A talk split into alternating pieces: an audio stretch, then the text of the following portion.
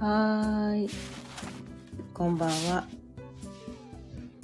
今日も6時になったので、ちょいわるおかんの夕飲みほろよいトーク、やっていきたいと思います。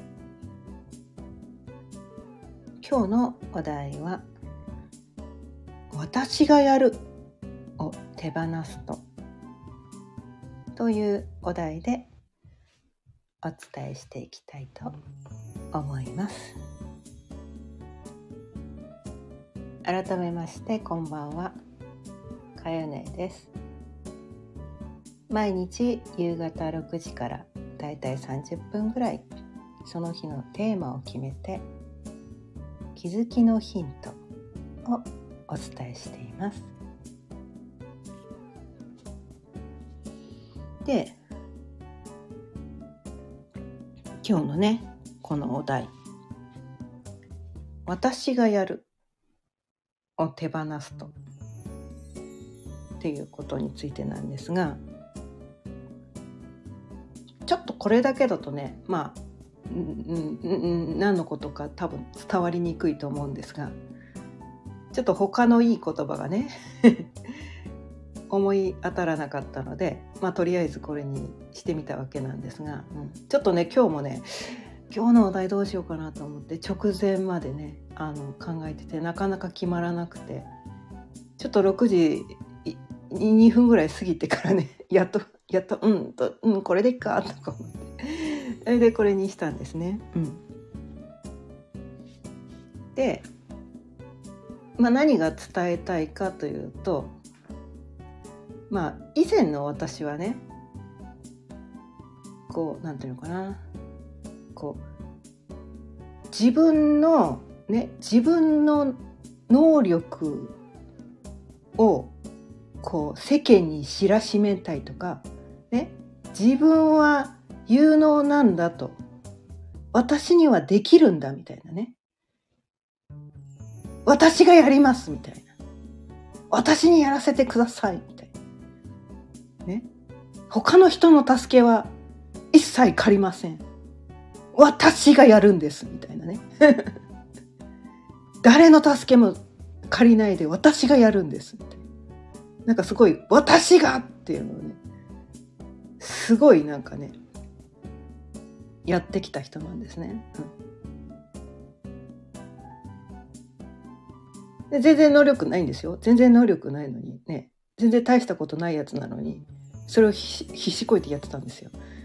でもねなんかねそのね、大したことないっていう、まあ、ただの凡人だっていうね まあ普通の人だっていうのがんなんかがねこう認めたくなかったです。私は有能でありたいみたいな私はすごい人にになりたいみたいなだからすごい人になるためにね必死こいてねもういっぱい資格取ったんです。いっぱい資格取ったんです。でもいっぱい資格を取るってことはどういうことなのかっていうとねいっぱいいろんなことを学ぶっていうのはどういうことなのかっていうと自分が脳なし、ね、能力が低いとかなんか自分は普通の人間でそんな大したことないってどっかで気づいてるからね。そこに自分でもどっか気づいてるからでもそういう自分を認めたくないわけですよ。だからこう武装するっていうのかな。外側を取り繕うっていうの、うん、そのために必死こいてこういっぱい資格を取って私こんな資格持ってるんです。だから私にやらせてくださいみたいな。そういうねすっごいめちゃめちゃ力入ってるよね。めっちゃ肩に力入ってるよねみたいな。なんかねそういうのねめっちゃやってきた人なんですよ。めっちゃやってたんです。でなんとかねそのねこう自分がこうあのできる人間にでありたいかっていうね。できないのね。本当はできないのにできる人間でありたい。そのためにこう必死こいてたわけなんですけど。で私がやります！みたいな感じで。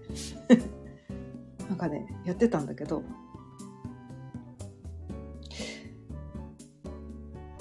ででもなんかこうねできることできないことがやっぱりあるわけなんですよ。うん、できることできないことがあって、うん、なんかねそれをやってるのがね若い頃はねなんとかそれでも必死こいてね体力とかね気力が続いてた頃はそれができてたんだけど、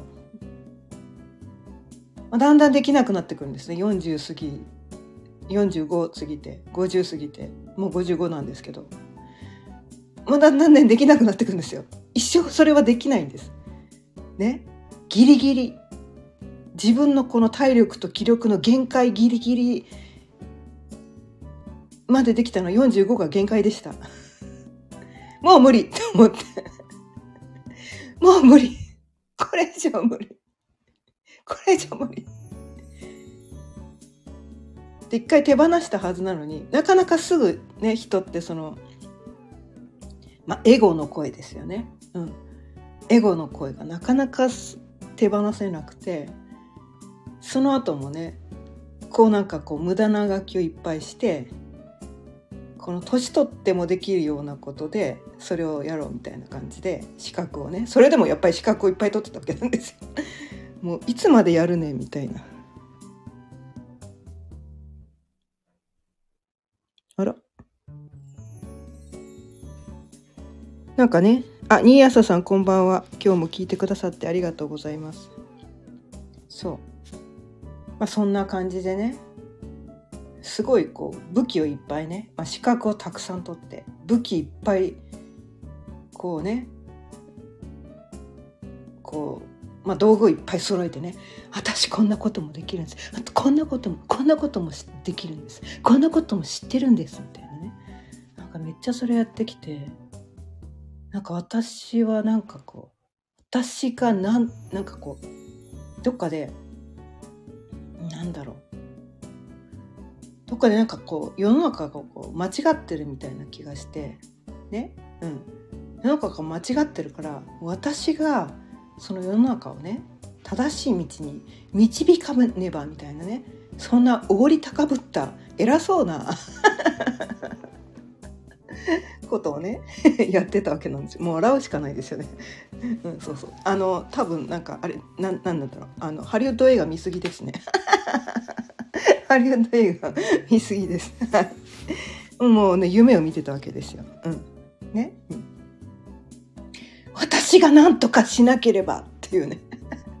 まあヒーローヒーローね。ヒーロー物語じゃないけどね。ハリウッド映画ヒーローもの多いんですよね、うん。なんかそういうねヒーローに憧れて女なのにね。女なのに。なんかねこうちょっと男性性強くてね。ヒーローになりたいみたいなね。ヒロインじゃないんですよね。ヒーローになりたくてね、まあ、子供の頃からねなんかね、まあ、そういうストーリーが好きだったんで そんな本ばっかり読んでたんだけど。でそれでね私がやるみたいなね。それをずっと背負い続けてきて頑張ってきたんだけどそれがいかにいかにねおごり高ぶった考え方なのかということに気づいて「ごめんなさい」みたいな。何偉そうに私やってたんだろうみたいな。ただの凡人が何言っちゃってんだろうみたいな。なんかそこにね気づいたわけなんですね。うん。もうちょいわろうかんとか言ってるのね。自分でねちょいわろうかんとか言ってるのに。ちょい悪おかんがなヒーローになれるわけないので どっかでねなんかねそんな風にしてねこう気負ってたっていうのかな、うん、気負ってたなと思って、うん、まあでもまあ気づきのヒントを伝えてるぐらいだから、まあ、そこまで気負ってないのかもしれないんだけど。なんかでもどっかでねこう私がこうね世の人々の目を覚まさせなきゃみたいなね。なんかそんな風にですね。ちょっと気負ってたかもみたいなね。ちょっと偉そうなこと言ってたかもみたいなね。なんかそういう風にも気づいたんだけど、うん、まあ気づいたんだけど何て言うのかな、うん、でもどっかでその気負ってる部分もあったんだけどどっかでこうやっぱりこう自分がねそのなんていうのかな。今までこう幻想の世界で生きてきててそのなんかな。本当のところうん。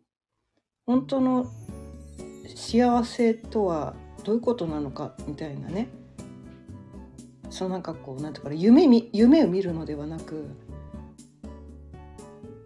こう今現在の幸せをほったらかしにしてこう夢ばっかり見てると多分その夢を見るだけの人生で終わっちゃうんだよねみたいな。まあその死ぬ間際までねずっと夢を見てるのが幸せな人も多分いるから、まあ、それはそれでありなんだけど。でもなんかねなんか私は夢に見ていたことをいくつも叶えてきてそのなんか一通り夢が叶っちゃって あれ？なんか全部叶っちゃってあれ？叶っちゃってえこれから何すればいいの？みたいな。分かんなくなっちゃったんですよ。夢が叶っちゃうとね何すればいいか分かんなくなっちゃう。その夢に向かってる間はすごい楽しかったんだみたいなね。で夢が叶ったからといってなんかものすごいでっかい幸せが来るかっていうとそうではなくてその叶ってしまうとそれが日常になってしまうからそれはなんかいつしかこう当たり前で「え何すればいいの? 」みたいな感じになってくんだよね？みたいな。うん。なんかそんな感じもあってその夢に向かってる最中が、まあ、楽しいからね。夢が叶ったらきっとこうなれるはずみたいな。うん。多分そこ向かってる間夢って叶った叶った後よりも向かってる時が一番楽しいんです、うん、ただ叶ってしまうと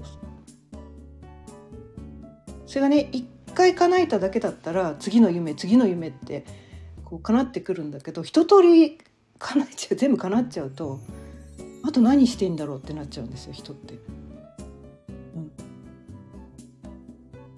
でそうなった時に本当に大切なことってこうやっぱり、ま、目の前の幸せなんですよ。毎日何を毎日毎日自分がどんなことを感じていったら幸せになれるのかみたいなねなんかそっちの方が大切だったんだみたいな。で過去にもそういうね日々の幸せみたいなのが本当はもっと早くにこの日々の幸せって作れてたはずなのにその毎日の幸せは全く見ずにその夢ばっかり見て日々をおろそかにしてたなっていうところにね気づいてしまったんですね。何やってたんだろうみたいな。だから夢に向かうことは全然ダメなわけじゃないんだけどダメなわけじゃないんだけど本当に大切なところは夢を叶えることじゃないよみたいな。なんかそこに気づいてしまって。だからなんかそこをね伝えた方がいいのかなみたいな。自分が気づいたことをねやっぱりなんかこう別にうん結局だからその夢がなかなか叶わないとかね理想が叶わないことに対してこう悩んだり苦しんでたりしてる人もいるからねただ純粋に夢に迎えてね毎日充実している人は別にあそれでもねそれでもいつか気づくんだよね。うんまあ、気気づいて人はねでもねやってみないとやってみないと一通りやらないと、ま、満足しないとそれがそこに気づけない生き物だから私が今ねこれここで語ってることってあまり届かないのかもしれないんだけど、うん。うん、多分ね何言っちゃってんのって。多分ねうん、今夢に向かってる人には多分届かないなって思いながらこうねのれんに腕押しをね、うん、やってます。ゆるっとね、でもこれ私がやらなきゃというよりはどっちかっていうと何て言うのかな。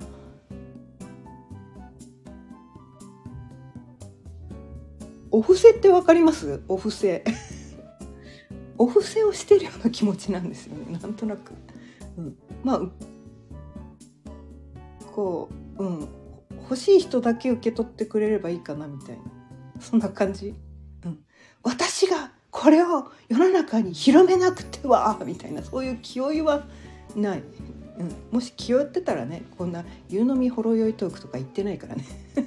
ちょいわろうかんとか言ってないから。私はこんなに素晴らしい人間なんです。だから皆さん私の話を聞いてくださいって声を枯らして叫んでると思います。多分それやってないからね。それをやってないからそこまで気負ってはいないんだけど、うん、なんか私はこのお布施をしてるのかなって最近ね思ってるんですよね。うん、そう。まあ寄付みたいな。寄付みたいなその感じ？うん、だから別にいらないって言ったら「あいいですよ捨ててくれて」みたいなね。なんか、うん、でもなんかこうなんていうのかな。ちょっとでもねこのなんなあのこの概念をどっかで頭の片隅に思っててくれたらその夢がもし叶わなくても本当に大切なのは夢を叶えることではないよと。ね、夢がもし叶ってしまって何をやればいいか分かんなくなっちゃった人にもどっちにも届くのかなって思うんですよね、うん、こういう概念。うん、自分がね何か自分有名になってとかね。なんか何かの実績を私が残すみたいなね。なんかそれをやっていってそれが仮に叶ったとしても、ね、なんかで一番になったとしてもそれって多分その年間一番とかね月間一番とか、うん、なんかそういうことだと思うんですよね。うん、でその時だけの話なんですよ。で次のね月はそれをねその中なんていうのかな限界ギリギリ？体力と気力の限界ギリギリで頑張ってやっと1位が取れたって言った時にそれを維持し続ける一生維持し続けることできないんですよ。いつか限界が来るから。っていうかもうギリギリ限界で1位取ったとしてもそっから先いけないと思うんですね。で1位 ,1 位をなった時に初めてそこに気づくんですよ。あこれを一生続けることはできないなって多分思うんですね。その時初めて気づくんだと思うんですよ。なんかねすごい実績を残した時に、まあ、それで潔く引退できればいいんだけど、うん、人ってなかなかね周りの期待もあったりとかしてねなかなかそこで後に引けないみたいなところもあったりとかなんかもっと上を目指す生き物なんですね。それやってるとどんどん苦しくなってくるね。だってそれまでね自分の気力と体力の限界でそれを成し遂げたとしてその上に行こうとするとどんどん苦しくなってくるんですよね。だからよくこうねこう芸能人とかがこう麻薬に走るとかなんかそういうのもあるのかなと思って。続かないんですよ結局。気力と体力の限界かで私がそれをやるみたいな。トップを走り続けようとすると続かないんです。夢をね叶った夢。一回叶っちゃうとさらに上の夢が出てきます。それ一生続けてても叶ったし幸せなのは瞬間だけなんです。その叶った瞬間だけなんです。夢に向かっている時と叶った瞬間だけでその後は苦しみに変わるんです。夢を持とうってよく言うんだけど。夢は夢なんです。寝てる時の夢と同じなんです。それは儚いものなんです。桜と一緒。美しいです。夢を叶えるってとっても美しいことなんです。ダメじゃないんです。ダメじゃないんだけどダメじゃないんだけど本当に一瞬の出来事なんです。一瞬幸せかもしれない。けどそれはあくまでも夢だったんだで夢が叶った瞬間に夢から覚める。さあこれからどういきますかみたいな。そういうのをね突きつけられるんですよね。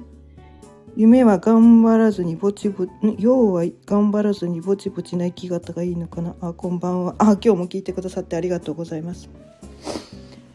うん。頑張らずにぼちぼち。うん。まあ日々のね日々今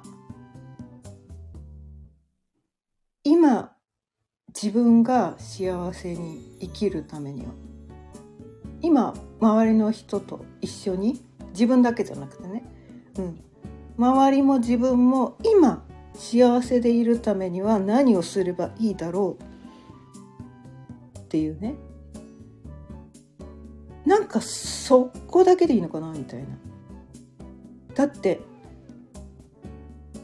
昔だったらまだねこう時代の変化があまりなかった頃ってこの10年後にこういう夢を叶えようっていうのが割と現実的だったりするんだけど今すごいんですよ時代のこの変化が。10年後私この世の中がどんなになってるかなんて想像もつかないんですよね。1年前1年後のことも全然想像がつかないぐらい世の中の変化が激しすぎるんですよ。だから今自分の脳みそでね今自分の頭で考えられる夢を描いても多分 それ通りにいかないぐらい全然変わっちゃってるから。うん、っていうのもあるしねそういうのもあるし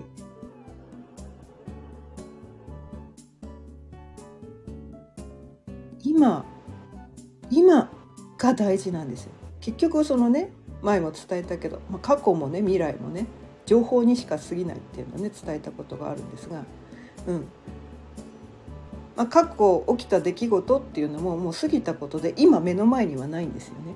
だからその過去の出来事でねいちいちこう自分を不幸せにしてあげる必要はこれっぽっちもないんですよね。うん、だからもうそういう稲見も目の前で起こってないことは手放してしまう流してしまう。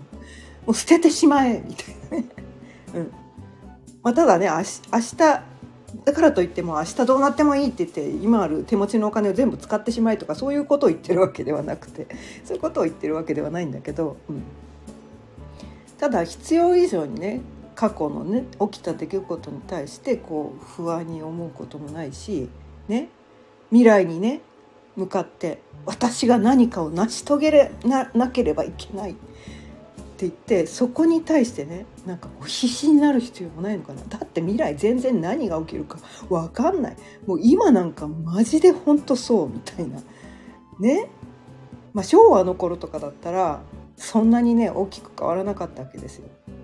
だから夢が素晴らしかった頃ね。だから10年後にねあのこういう計画を立ててそこに向かってね今年は何を達成今年は何を達成みたいな逆算してねやってたのはそれは昔の話。昔はそれがうまくいってたかもしれないけど今はそれうまくいかないしね。もうその情報に縛られるのやめようみたいな。今今目の前にいない。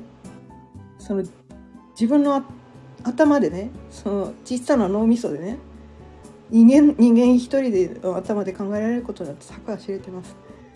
そこに向かってどうすんのみたいな。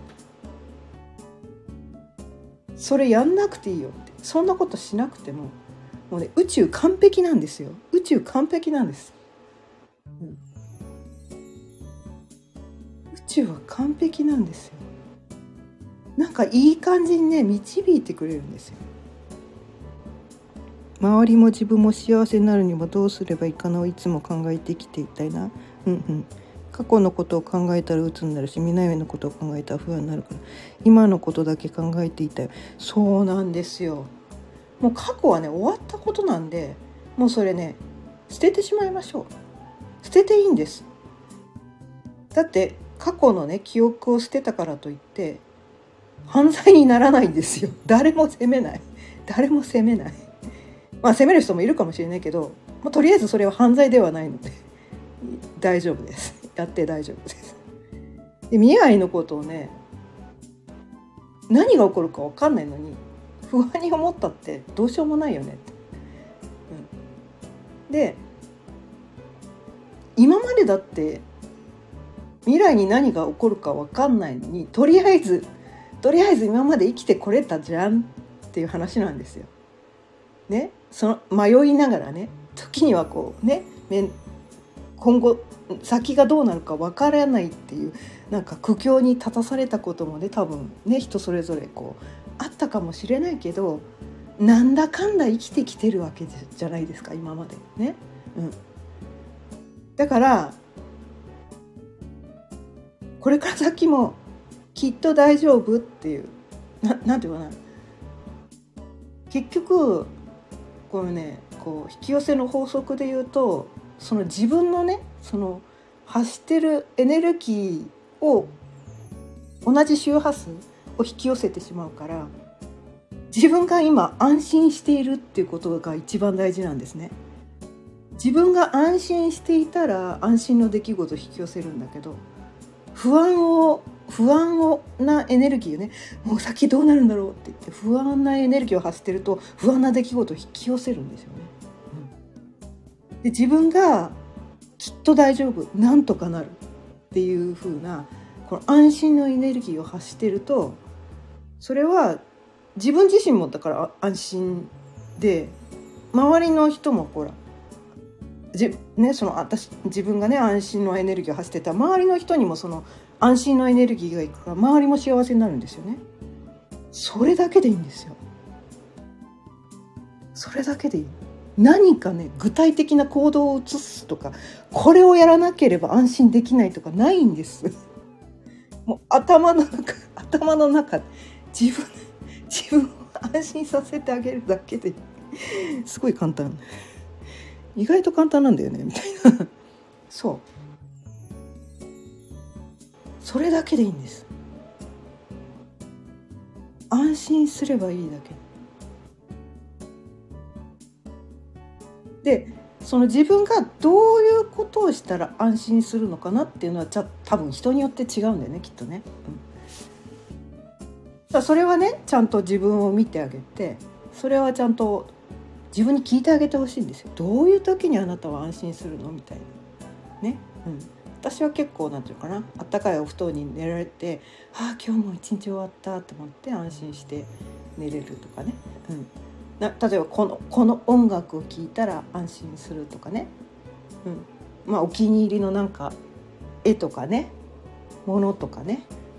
あと香りとかもあるかもしれないね。うん、あとはなんかこう誰かの声を聞くとね安心するとかね。うん、なんかこう人によってなんかその安心するまあ、場所とかもあるかもしれないね。ここの場所に行くと安心するとかね、うん、私結構ね神社とか行くとね安心したりするんだけどね。あと海。海ね。自然やっぱね自然はいいっすね。自然の中に行くとめっちゃなんかね何も考えずにポーっとただ私海好きなんですけど海の近くに住んでるんですけど海をねただボーっと何も考えずにね見て波の音を聞いて綺麗な空を見てもうそれだけでねあもう何もいらないかも みたいな感じになるんですよ。もう私こえ海見てるだけで生きていけそうな気がするみたいななんかねそういうねあ 感じになってくるんですね。なんかねそういうのをねうんそうそう。自分を安心させるだけでいい。そうそうそう。自分を安心させる方法わからない。うん。多分ね過去にねなんかね安心できた事柄があったんじゃないかな、うん、まあ、子供の頃とかね最近はあんまり安心してなかったかもしれないけど子供のこういう時に私は安心できたなとか、うん、あとはねこれからこう見つけていってもいいよね。こういろいろね。こう試してみる、うん、分かんなかったら、うん、なんかこういろいろ試してみるのもいいかもね、うん、なんか安心できるような音楽とかね。音音とかもあるよね。今なんかこうなんかあるじゃないですか。ヒーリング音楽とかね。あとなんか脳波でなんかこうなんなんていうのかな。癒し癒し癒し？癒し？よくわかんない。なんかなんかあるんですよ。ソルフェジオとかなんかこう波動波動みたいな。なんかそういうのもあるし、うん、なんかね見つけてあげるといいかもしれないですね。うん、ね安心させてあげる時間をなるべく多くとってあげる。まあ私ね結構ねお風呂に入った時もほっと安心するしなんかあったかい飲み物、うん、美味しい飲み物。スープとかね、うん、スープとか飲むとなんかほっとお味噌汁とかもね好きなんですよ。具だくさんのねお味噌汁とかスープとか大好きなんですけど。なんか美味しいなんかそういうのを食べるとなんかほっとする感じ、うん、だからそういうのをもしね見つかったらそれをね目いっぱい味わう。そこに対してこう意識をね100%こう注ぎ込んでそれを目いっぱい味わってああほっとするとかあ安心するあ美味しいとかねあ気持ちいいとかねなんかそういうのをね、うん、やってあげるといいですよね。あとお風呂のね使ってる時にこう自分をねハグしてあげてね大丈夫だよって自分にね自分で自分を安心させてあげるっていうのもねすごくいいですね。結構ねあのねあのお風呂にこう温まっててこう私結構目が悪いので目が疲れたりするんだけどお風呂で使って一通りひとしき体が温まったらそのあったかく温まったこの手をねこう目の上に乗せてあげるんですよ。優しくね。